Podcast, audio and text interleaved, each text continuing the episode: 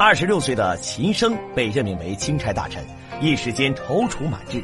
虽然其父陈良刚因为也曾在朝中做官，暗熟官场厉害，极力反对尚且年轻的儿子出任钦差大臣。不过，得到朝内各部官员奉承的秦升，一时间有些飘飘然，便固执地接受了任命。那么，秦升会受到别有用心的官员们怎样的刁难呢？处在风口浪尖上的他，能够招架得住吗？在兖州，大水爆发，淹没了土地十有八九，死亡的百姓也十之有五，甚至还有全家淹死，一个都没跑出来的。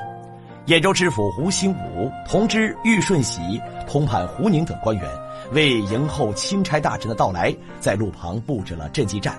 他们搭起周棚，营造赈济灾民的假象，意欲蒙蔽秦升等人。玉顺喜和胡宁还在一旁嘱咐着灾民：钦差来了，该怎么说怎么做。如果他们表现得好的话，那么便可以得到赏赐西粥两碗；如果胆敢胡说八道，那么便会被送到衙门问罪。灾民们不敢反抗，只得一一应好。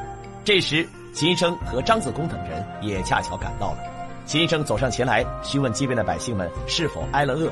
百姓们纷纷摇头，直说不饿，已经吃过救济粮了。可是等到官员一声令下，号令发出的时候，却是一窝蜂的哄抢了上去。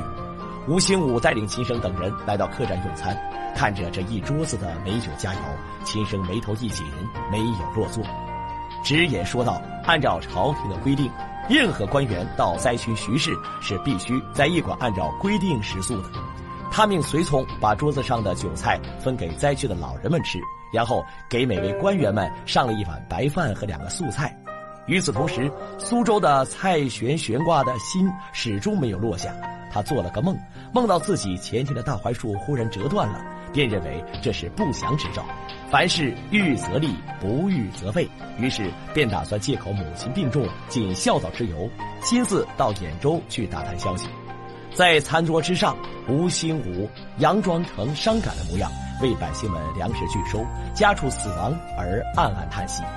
他告诉齐生说：“因为国库中的存粮只够继续维持三天了，所以自己心急如焚，一筹莫展，自觉愧对百姓，有负朝廷。”便每天就吃一顿饭，恨不得以死谢民。知人知面不知心，秦升说了一些场面话安慰吴兴虎，便匆匆结束了接风宴。看到秦升等人离开后，吴兴武赶忙叫来衙役，命其把路上要饭的全部抓起来，把路上的死尸全部清理干净。同时，秦升回到客栈房间，并没有休息。他穿上一身朴素便衣，决定亲自去街道里转转。这不看不知道，一看吓一跳。在兖州城内，灾民遍地都是。通过暗查百姓，亲生知道了，百姓们虽然领到了救济粮，但是拿到手的只有一小把，还不到一斤。金生掏出了两个铜钱，赠予一位沿街乞讨的百姓，却不料想这个举动竟然使一众百姓们纷纷扑了过来，请求施舍。秦生对其问道：“兖州的灾情怎么样？”回大人，天灾人祸呀！是啊，是啊。四分天灾，六分人祸。此话怎讲？你看，我是快饿死的人了，但我知道，那东大仓没有调来一粒粮食啊。看来事情果真没有表面看起来的这么简单。回到县衙后，秦升询问吴兴武赈灾了多少粮食给灾民。吴兴武支支吾吾的回答说，调动了一万多担粮食。朝廷拨下来白银七十万两的救济款，全部用来救济灾民了。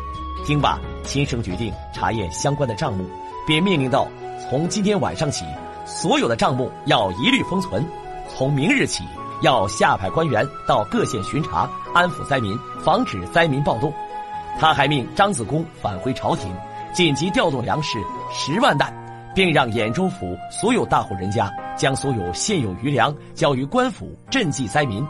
再发布告示，严禁任何大小官员借着灾情之际浑水摸鱼、贪污勒索、徇私舞弊。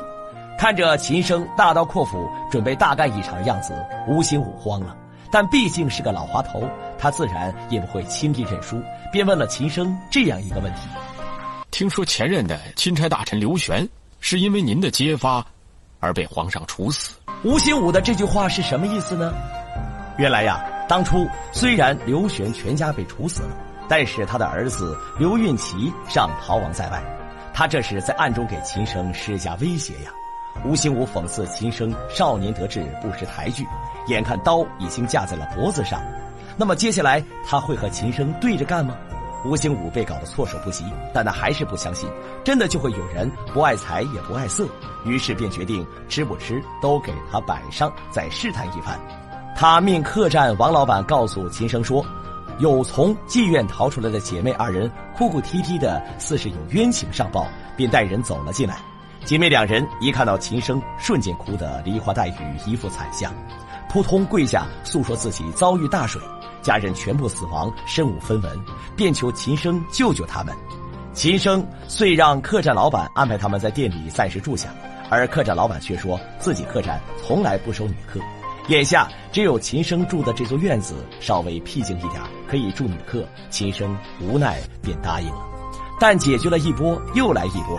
晚上，通判胡宁来到秦升的房间，他假意举报在个别县里有人公开灌水淹田，谎报灾情。暗自慨叹天下无奇不有，还有人盼着灾年，官粮库的人监守自盗，水过地皮湿，过手多少留下多少，连神仙都说不清楚。朝廷下面情况盘根错节，犬牙交错，冰冻三尺，并非一日之寒。他对秦升劝言，要相机而行，以静制动，不要操之过急，否则欲速则不达。并暗中表示吴兴武和胡丞相等人交往匪浅。说罢，拿出了一个神秘的袋子放在桌上，便打算离开。秦升叫住了他，打开袋子，拿出里面的玉碗，细细打量，思虑片刻，便告诉胡宁说自己收下了。胡宁乐开了花，却被秦升接下来的要求给震惊了。秦升请求其把玉碗兑换成大米，赈济给灾民。胡宁一碗茶水没有喝进去，生生给咳了出来。胡大人。我想，你和吴大人对本官还是知之甚少。你以为本官是为了图财才来做这个钦差大臣的吗？胡大人，为人做官要有尺度。今生雷厉风行，不留情面。此时的他还是志向高远，一股干劲儿。如果说此刻的他还不明白什么是阿谀奉承，把玩官场游刃有余，那么听了胡宁下面的这番话，他便知道了。卑职到您这儿来。实在是迫不得已呀！过去从京师来的官员良莠相杂，若遇监贪之官，若我等在礼数上稍微招待不周，便会无端生出许多麻烦来。所以从那以后，凡是京城来的官员，无论良莠，吴大人和我都是先以礼相待。倘若监贪之官收了礼，便相安无事；清廉之官不收，那也别安心了。黑的被说成了白的。别有用心被说成了不得已而为之，兖州此行，秦升算是长了见识。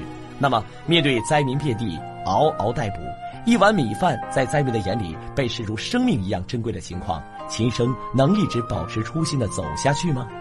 欲知后事精彩，欢迎关注下期。